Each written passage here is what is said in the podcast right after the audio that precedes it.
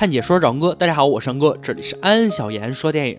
今天哥给大家讲一部丹麦和德国合拍，为了反思二战犯下的错误，体现战争带来的后果的反战电影《地雷区》。废话少说，让我们开始说电影吧。故事是由真实事件改编。一九四五年，二战结束，德国对丹麦的五年占领期也结束了，而德国战俘们被安排到丹麦的西海岸边排雷，这里遗存着德国之前埋下的二百二十万颗地雷。战俘们只有少数年迈的老人。人大多数都是一些孩子，他们表情凝重，眼里都是不安的泪水。这里的人对他们的恨意非常明显。行走中，丹麦军事长冲进队伍，夺走德国战俘手上的德国国旗，并对他拳打脚踢。之后，战俘们被带到了训练场，上尉对他们说：“这里的一切都不会对他们友好。”他们没有人权，在这里只是拆弹的工具。在经过简单的模拟训练之后，就让新兵们在碉堡练习拆真的地雷。因为练习时间太短了，意外在所难免，爆炸声如期而至。看着满是烟雾的碉堡，少尉长脸上没有任何表情，战俘也选择了沉默。可是少尉并不在乎，而战俘们则意识到，似乎死亡才是他们最终的宿命。战争期间，德国曾占领丹麦五年，对于丹麦人来说，对纳粹的憎恨使他们变得麻木扭曲。这些孩子在他们眼中，可能就是像之前说的，只是工具罢了。完成练习后，少年们被送到了西海岸，这里有蔚蓝的大海、洁白的细沙。可是细沙下十五到二十厘米的地方却布满了地雷。十一个少年要排除四万五千颗地雷才可以回家。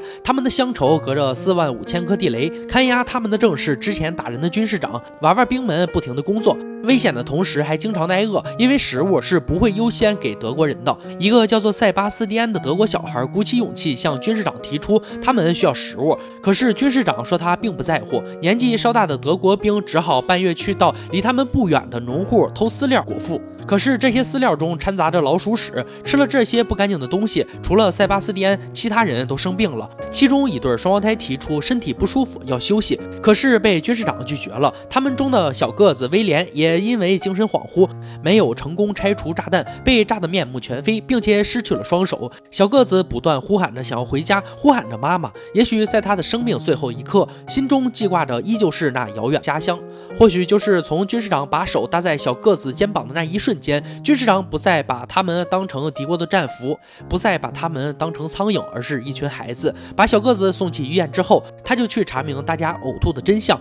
去到不远处农夫家，农夫听见少年是吃了饲料才会生病，笑了出来。他们就是这样生活在一个充满怨恨的地方，承受着国家的罪恶。军事长去医院看望小个子，得知小个子已经去世了，他心中终于开始不忍，也有了自己的恻隐之心。军事长为少年们带去了食物，并告诉少年们，小个子已经可以回家了。很显然，面对这样的事情，军事长在国家大恨和人性善恶之间选择了后者。他采用了塞巴斯蒂安做的排雷工具，在他眼里，现在的战俘们只是一群背负着战争结果的懵懂少年。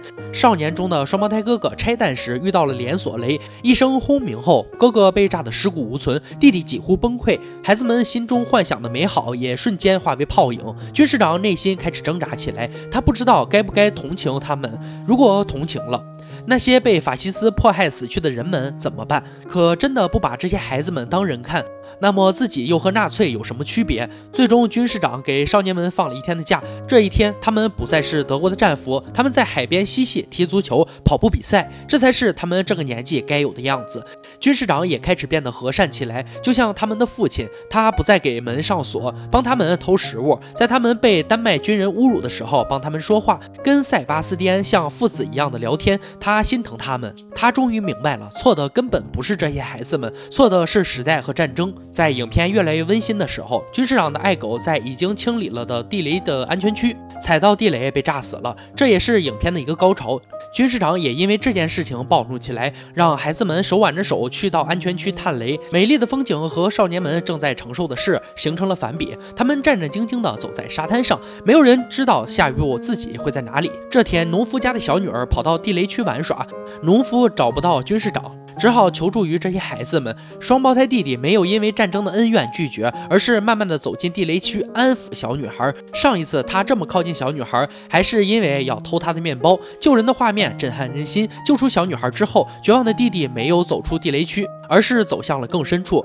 在腾起的烟雾中，我们看到的是深深的绝望。军士长终于明白，原来战争并没有结束，仇恨依旧藏在自己的心中。也许只有内心真正放下的时候，战争才算结束。孩子门排雷的工作还在继续，可是就在离成功近在咫尺的时候，在装地雷时，一颗没有完全拆除的地雷被引爆，只留下四个少年幸存。在把所有地雷拆除后，并没有像承诺那样被送回德国，而是被少尉送到另一个地雷区。也许是见证了太多的死亡，最后军士长走出了心中的夹缝。军士长去找少尉理论，想把剩余的孩子们送回德国，可是少尉却说这是德国人应该做的。人们希望他们像苍蝇一样的死去。影片结尾，军士长不顾后果的偷偷的把四个活下来的少年送到了德国边界，看着他们远去的背影，似乎也终于释怀。作为一个军人，或许军士长的做法是错误的，也或许这样做会得到丹麦人的不理解。他这样做的原因，或许就是为了排除自己心中的那一颗雷吧。